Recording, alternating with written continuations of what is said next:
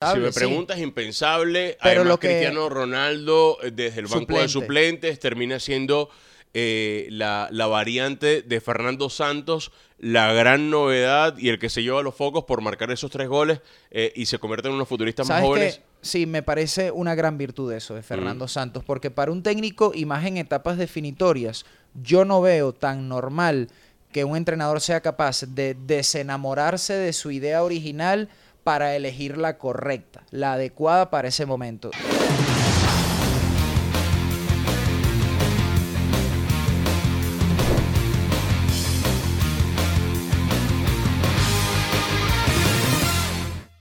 Bienvenidos a una edición de Día de Juego para hablar de esta Copa del Mundo Qatar 2022. Ya definidos los cuartos de final, ya apenas quedan ocho en competencia, ya una buena cantidad de partidos que hemos visto y una que otra sorpresa, aunque no son tantas como, No, una sola. como esperábamos, ¿no? Una sola, ¿cómo está ¿Y todo? te Hernán? parece? ¿Te parece que fue sorpresa? Lo de Marruecos, Sí. sí. fue sorpresa, por peso histórico. Pero creo que era el duelo más eh, parejo de todos.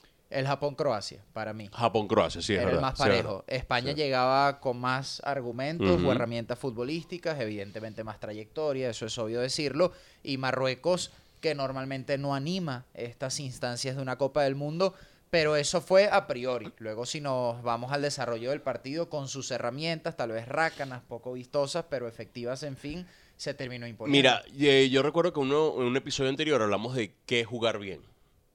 Sí, entonces- dominar al rival con las herramientas que tengas a tu disposición y el capital humano, y eso lo hizo Marruecos. y lo de Marruecos es súper interesante porque eh, enfrentó a Canadá en la fase de grupos. juega bien. Enfrentó puntos, a Croacia. Sí. Enfrentó a Bélgica. Y le ganó a Bélgica. Y el gol que recibió fue un autogol. Entonces Sí. tú dices, eh, oye, este equipo supo defenderse. No solamente supo defenderse, sino también de una u otra manera evitó que el rival le hiciera daño. Porque apenas 1.3 goles, 1.3 remates fue lo que recibió en la fase de grupos.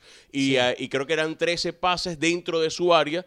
Fue lo que lograron los rivales a- aproximarse a ese fortín que estableció Marruecos. Además, un técnico que apenas tiene tres meses en el cargo. Entonces, Sí, tú dices, tú dices, oye, mira, todo lo que ha hecho Marruecos eh, eh, merece ser enmarcado más allá que también la otra parte del análisis es lo que pasó con España, ¿no?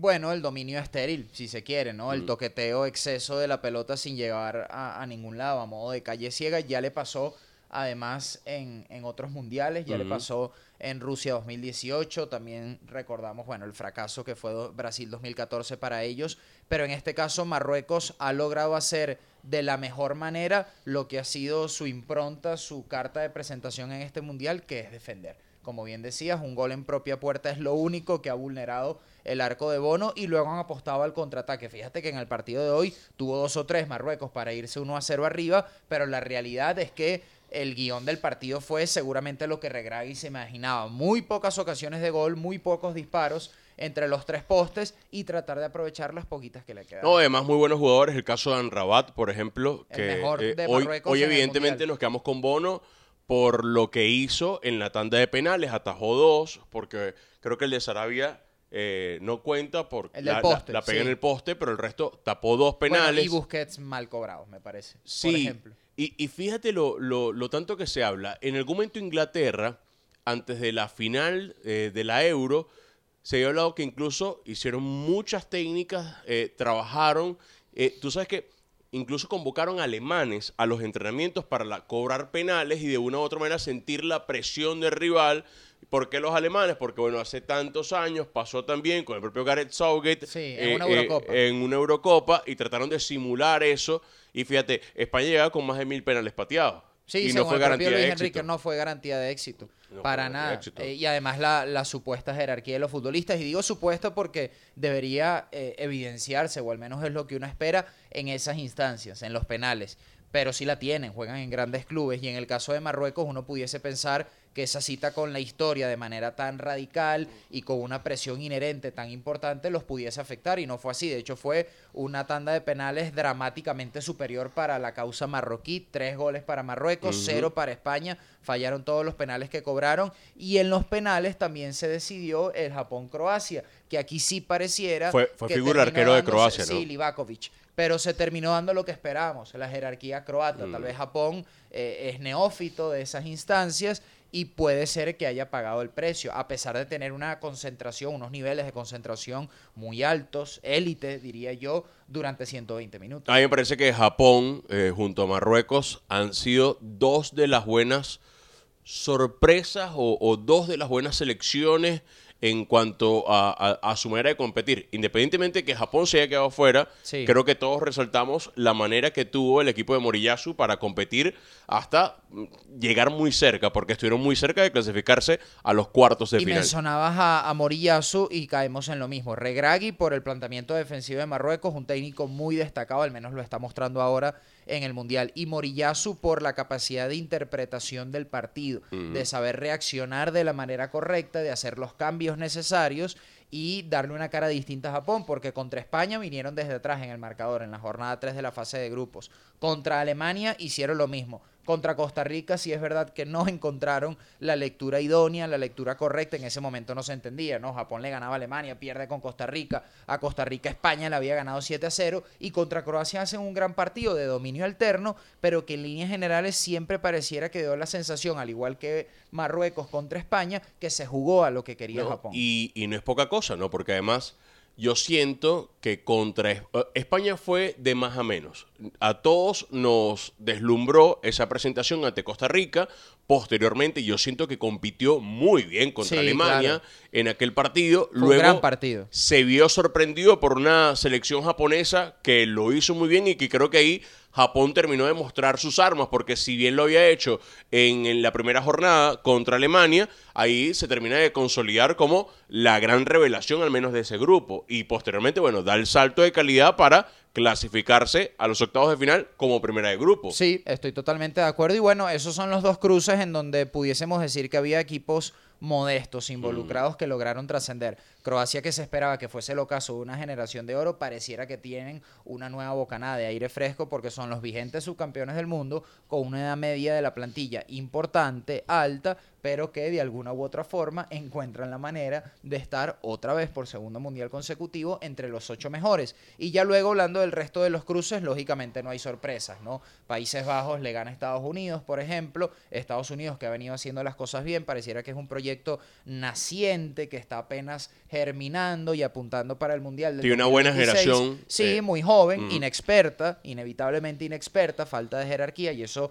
solo te lo da el paso del tiempo, no es algo que puedas Y comprar en no sé si estás de acuerdo, pero creo que también tiene que ver con el planteamiento del técnico. Eh, creo que en algún momento eh, Estados Unidos demostró que tenía recursos para buscar más los partidos, ser, más protagonista en los partidos y A mí en líneas generales me parece que jugó bien ¿Te gustó? Estados Unidos el Mundial. Ujú. Ahora, sí noté, desde mi punto de vista, contra Países Bajos, que la pegada de, lo- de los neerlandeses y la experiencia de un técnico como Luis Van Gaal, bueno, sí se los comió vivo. siempre ¿no? Sí Lucho. se notó. Eh, Bueno, si- siempre siempre leyenda, ame a Lucho. Si, si, tengo la posibilidad de elegir un cuerpo técnico para una selección, creo que Luis Van Gaal es portada del disco. Bueno, y viste el cuerpo técnico completo de, Claro. de Países Bajos, ¿no? Edgar Davids, Mm. Danny Blind, que su hijo David Blind también está en esta plantilla de ahora. De hecho, Que Blind- tuvo una muy buena presentación. Sí, anotó hecho. gol contra Estados Unidos y, y lo fue a celebrar con, con su papá, pero lo que te decía es que me parece que, que tuvo mucha autoridad, mucho aplomo, mucha solvencia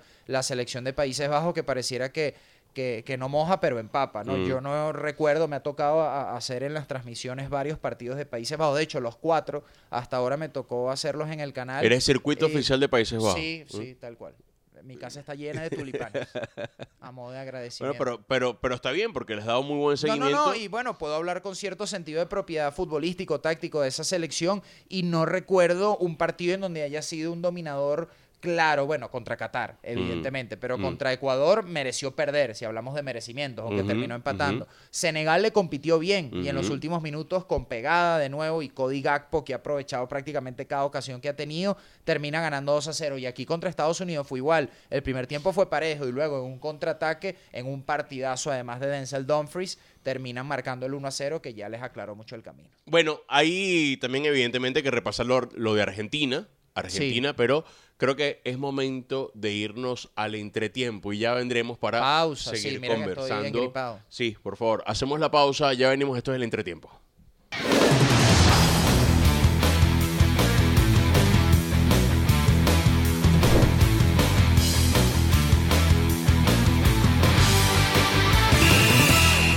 Bien, estamos de vuelta del entretiempo aquí en día de juego, ya más tranquilos. Miren que estamos engripados poquito a poco. Estábamos hablando de los enfrentamientos de octavos de final. Ya repasamos, por supuesto, la victoria en penales de Marruecos. Lo mismo hizo Croacia con Japón. Países Bajos le ganó con muchísima autoridad a la selección de los Estados Unidos. Y toca, tratando de seguir el orden de ese cuadro imaginario del fixture, hablar de Argentina, que va a ser justamente el rival de Qué los neerlandeses. esa posibilidad de cruzarse, no, no queremos anticipar, de, de, de los dos sudamericanos cruzándose en semifinales. ¿ah? Pero está ahí latente. Eh, se puede claro, dar. claro, Argentina, por eso te digo, y sí. qué lástima, digo, qué lástima porque evidentemente hubiese sido mejor incluso para los sudamericanos que las dos selecciones llegaran hasta el final. ¿no? Sí, bueno, hay un dato muy en boga en este mundial que nosotros no vamos a ser los pioneros diciéndolo acá, eh, sobre todo por ese posible hipotético enfrentamiento entre Argentina y Brasil, y es que una selección de Conmebol no es campeona del mundo desde Brasil en Corea-Japón 2002 Mm. y no es finalista un equipo sudamericano, en el 2014. caso de Argentina, correcto, desde Brasil 2014 cuando Argentina perdió esa final contra Alemania, justamente en el tiempo añadido, gol de Mario Götze tan doloroso para para los argentinos. Pero bueno, hubo debate también en torno a cómo fue ese partido de Argentina contra Australia, porque tal vez generó un pequeño espejismo la parte final del encuentro, esa ocasión que tuvo Garan Kuol, eh, el futbolista de ascendencia africana de la selección australiana, tuvo que intervenir el Dibu Martínez, no sé cómo lo viste Hernán, pero para mí Argentina dominó ese partido de cabo a rabo Sí. y hubo un pequeño accidente al Te, final. te quedas con lo que pasó al final, que además incluye un desvío que no pudo controlar eh, Dibu Martínez. Antinatura por completo. Claro, sí. y, y evidentemente eh, puso contra las cuerdas una selección argentina que, como tú lo dices, dominaba. Yo siento que hay puntos altos en la gestión de Scaloni, que ha sabido interpretar muchas cosas que han venido pasando en la competencia. Por ejemplo, el ingreso de Julián Álvarez, el, Sí. in- el ingreso de Enzo Fernández. ese es el más mediático, el que más de una u otra sí. manera ha, ha- ha ido cambiando las cosas en la selección argentina y, por ejemplo, el, el rol que le ha tocado a un futurista como Ángel Di María, ¿no? que ya no partió desde el vamos en ese partido contra Australia y supo Scaloni, eh, bueno, reajustar las piezas para Sí. lograr de una u otra manera el objetivo que era jugar mejor. Y yo le agregaría la alternancia en el lateral izquierdo, con Acuña o con Tagliafico en, tu de- en su defecto. Creo que Acuña parte ahora con ventaja para este partido de cuartos de final. Se ha visto mejor el lateral del Sevilla, pero sí leyendo la cobertura mediática, bueno, saturada por supuesto por todo lo que engloba este mundial en torno a Messi. También eh, se habla mucho de el manejo correcto de Lionel Scaloni, las decisiones tácticas que ha tomado y cómo ha tratado de amalgamar, de ajustar a su equipo al rival, tal vez no tener un modelo rígido, como parecía que lo tenía Portugal, por ejemplo, que bueno, goleó nos sorprendió a los dos, lo hablábamos antes de empezar a grabar este episodio, pensábamos que Suiza como siempre iba a competir un poco más o bastante más, termina siendo goleada, la goleada más abultada de estos octavos Eh, de final. Impensable. Si, si- Impensable, si me sí. preguntas, impensable. Pero Además, lo que- Cristiano Ronaldo, eh, desde el banco de Suplente. suplentes, termina siendo eh, la, la variante de Fernando Santos, la gran novedad y el que se lleva los focos por marcar esos tres goles eh, y se convierte en unos futuristas más ¿Sabes jóvenes. Sí, me parece una gran virtud eso de Fernando Santos, porque para un técnico y más en etapas definitorias, yo no veo tan normal que un entrenador sea capaz de desenamorarse de su idea original para elegir la correcta, la adecuada para ese momento. Y Portugal lo hizo hoy. Mm. No solo por el tema Cristiano Ronaldo, me parece que Portugal eh, fue mucho más propositiva desde eh, lo futbolístico, de mitad de cancha hacia adelante. Puede sonar fácil decirlo porque el resultado respalda. Supo este ser este contundente ante una Suiza que por momentos se mostraba muy pasiva, Sí. eh, porque una de las cosas que tenía Suiza era la versatilidad para, según el plan de juego que se le presentara, se adaptaba y lo jugaba y lo ejecutaba. Si tenía que defender eh, y contragolpear, lo llegaba a hacer. O sea, Sí. tenía como que eh, eh, bien eh, planchado los distintos escenarios que podía presentarse durante un Ahora, partido. ¿te imaginas a Portugal pasando el mismo trabajo que España para generarle ocasiones a Marruecos? Es decir, fue más virtud de Marruecos defenderse bien contra España y por ende puede repetir la fórmula con éxito contra Portugal o Portugal le va a hacer más daño. Yo siento que Portugal tiene eh, más herramientas que España. O sea, Más tiene- desequilibrio puede tiene ser. más recursos. O sea, si tú me pones a mí eh, la, la plantilla de Portugal y la reviso nombre por nombre, te digo, es- tienen para ganar la sí, Copa del Mundo. tienen para ganar la Copa del Mundo. Y lo que te digo, el desborde y el desequilibrio. Fíjate que España, y volviendo rápido a ese partido, le dio ingreso a Nico Williams hacia la parte final del encuentro. Para mí mejoró muchísimo por el desborde, por Porque el se atrevió, claro. por la irreverencia, que tal vez es una palabra en nuestro país, bueno, un poquito cliché, pero sí creo que se notó en la cancha. Y Rafael Leao tiene todo eso, pero no es tan joven como Nico Williams. Y lo digo de manera positiva. Eh, juega en un entorno mucho más competitivo, mucho más exigente que el de Nico Williams y está entonces más preparado, me parece a mí, para este tipo de trabajos, para este tipo de situaciones como unos cuartos de final. No, y evidentemente al, al Marruecos exponer todas sus virtudes en la fase de grupos y también en los octavos de final, de una u otra manera, eh, los entrenadores, no solamente Fernando Santos, sino los que se puedan conseguir en el camino a Marruecos, lo ven como una, una posibilidad de, oye, ¿cómo hago yo para superar este equipo? ¿Cómo hago yo para contrarrestar lo que me pueda presentar Marruecos de aquí en adelante? Sí, hablamos de las, pro- de las propuestas pro- ofensivamente atractivas, diría yo, y bueno, ahora hay que caer con Francia e Inglaterra. Mm. Probablemente las selecciones junto con Brasil que mejor se vieron. Me encantó la contundencia de Inglaterra. Senegal trató de plantarle caras y duró 38 minutos, creo que fue la fracción, la fracción exacta en el que marcó gol. y los Jordan cambios que hizo. Porque eh, si me preguntas, por ejemplo, lo que ha hecho Southgate eh, en, en la gestión del grupo también ha sido importante. Por, comenzó en un unte con Trippier. Luego tuvo a Kyle Walker. Después en la mitad de la cancha hizo algunas variantes. Por momentos no tenía Henderson. Henderson te resuelve el partido, pero después tenías un Harry Kane que es este 9 que hace de 10 porque Como Harry Kane parecido. se, se mueve por toda la cancha y me recuerdo no me, eh, la, la cita mundialista donde Wayne Rooney tuvo que hacer un trabajo similar. Eh, todos conocíamos al Wayne Rooney como un gran 9 explosivo, pero por momentos tuvo que moverse a hacer un 10, a repartir más el juego, porque sabía que desde ahí podría aportar mucho más a su equipo. Sí, ¿no? lo que pasa es que eso hay que ver el partido para darse cuenta. Claro. Tal vez si uno ve el resumen o ve las estadísticas, es un trabajo silente. es un De hecho, trabajo- hay muy pocos delanteros centros en esta Copa del Mundo. Eh, salvo Polonia Con Lewandowski, con, claro. con Lewandowski, hay muy pocos delanteros estáticos tipo 9 en esta Copa sí, del bueno, Mundo. de la, no, yo, yo, yo reformularía. Sí, es, sí están en el dibujo, pero eh, el fútbol de ahora, Pero y en la, la dinámica función, el rol grupal de le demandan más cosas. Porque, por ejemplo, Olivier Giroud es un delantero centro, por supuesto. El propio Harry Kane, si hay que ponerle la posición, es delantero centro.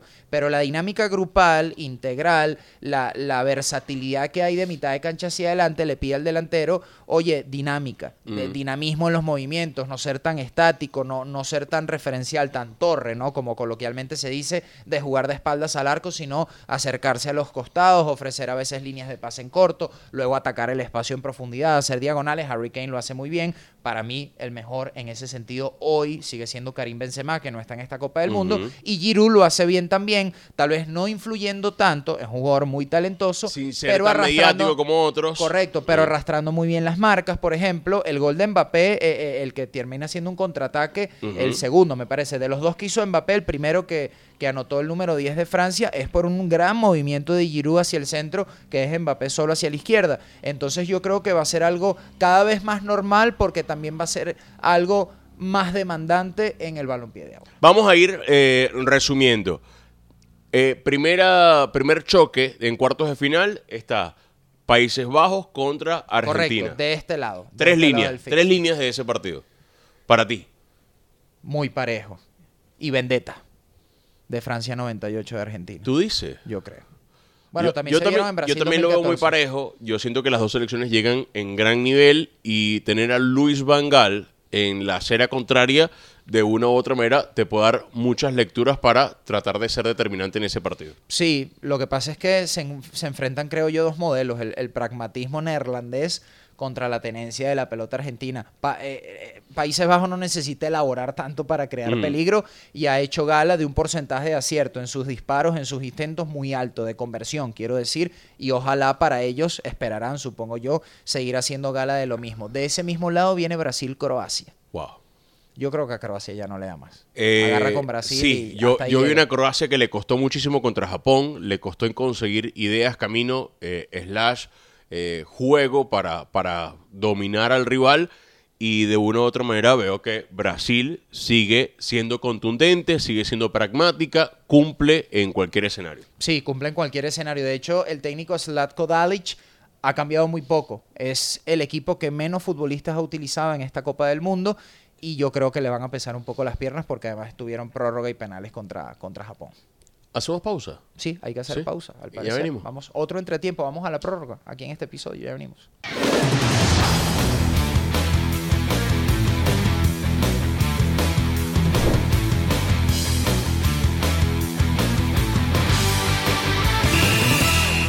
Ajá, estamos ya prácticamente en la prórroga de este... No, ya arrancó, hermano, ya arrancó. Bueno, listo, ya arrancó la prórroga. Eh, a ver, Brasil-Corea.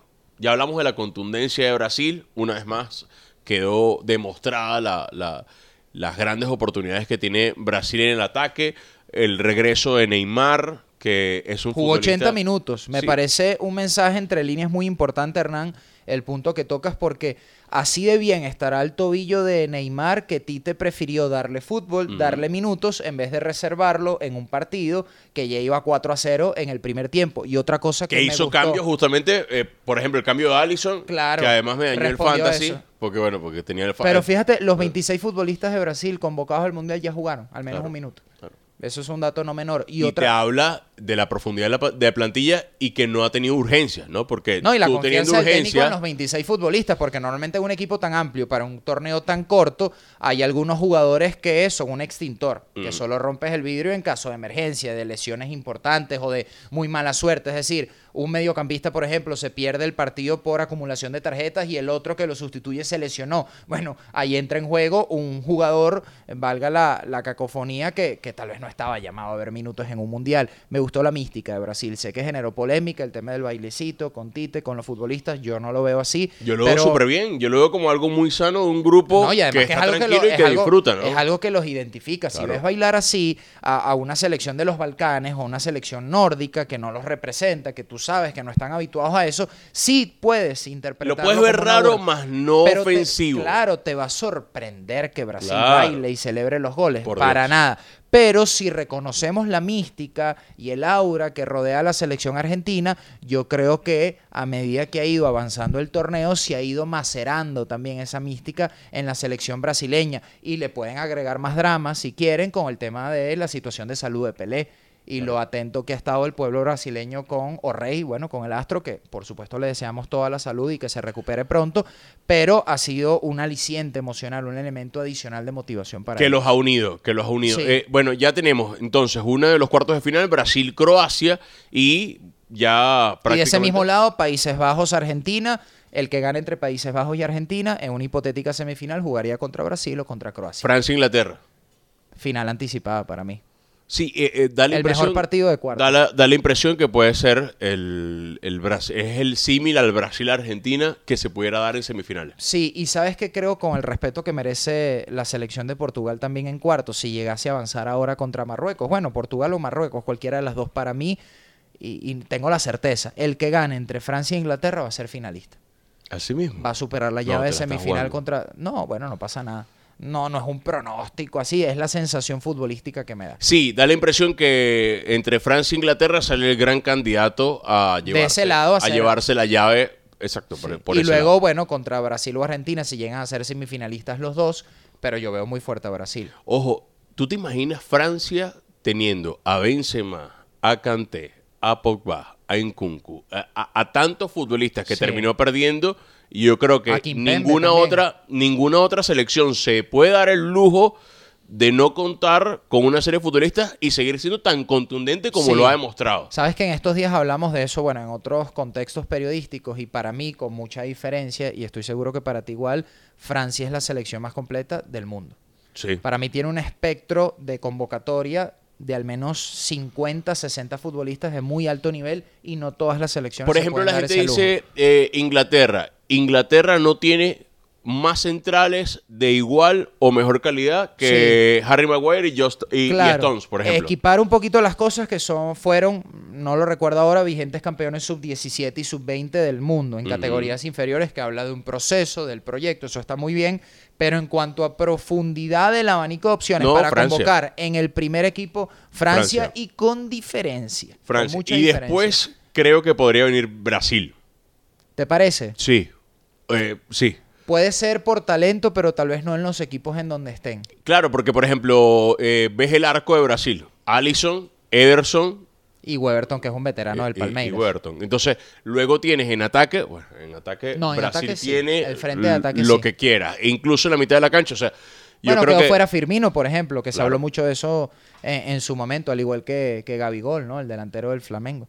Pero van a ser llaves muy parejas, eh, independientemente de lo que estamos hablando, eh, ya pareciera que las sorpresas se diluyen. Mucha gente dice que eh, las sorpresas o el verdadero mundial arranca de octavos en adelante. Marruecos fue el único, creo yo, subestimado, el único underdog que pudo Que se metió, que sí, se, sí, me- sí, que se se metió, metió. eliminó a la selección de España y todas las y no demás por selecciones- accidente. No, no, muy hay bien. que decirlo, porque alguien diga no, que eh, Marruecos eh, logró o, o se consiguió una España dormida. No, No. Eh, Marruecos supo plantear también el partido que, la, que España, aún teniendo la pelota y buscando un montón de, de variantes y, y apelando al talento individual de sus futbolistas, no logró Sí, penetrar eso. Yo creo que no hace falta dedicarle tanto tiempo porque Sí. es un tema, aunque polémico, en el que estamos de acuerdo, lo hemos hablado muchísimas veces fuera de este contexto y volvemos a lo mismo. La vistosidad no es el sinónimo más directo o eficiente para tildar un equipo de que juega bien. La vistosidad es algo, sí, que le puede a usted gustar, pero no necesariamente va a ser el camino que te lleve a la victoria. O si- Hoy, o si lo quiere ver, España. Jugar bien es desarrollar el plan en su mejor versión para lograr el objetivo. Tal cual, y en función de, la- de las características del rival que tengas delante. Si Marruecos le planteaba un partido, suena fácil decirlo ahora en perspectiva, que ya se dio el juego de tú a tú a España, muy probablemente iba a tener las de perder y le iban a hacer goles en contra, que era lo que no quería. Bueno, ya con esto cerramos. Sí, Miren, recuerden, suscríbanse, eh, agarren la campanita, enciendan la campanita. Si están en Instagram, arroba el día de juego, es nuestra cuenta de Instagram. En Twitter y TikTok, día de juego. Correcto. Es, la única variante es en Instagram, el día de juego.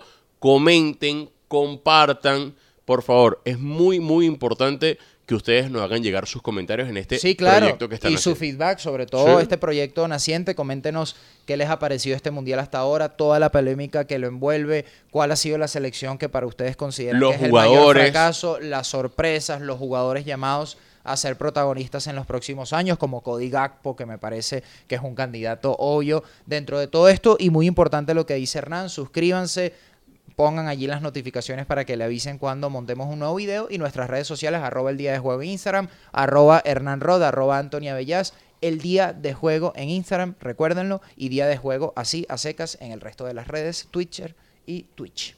Nos vamos. Listo, nos Dije vamos. Twitcher.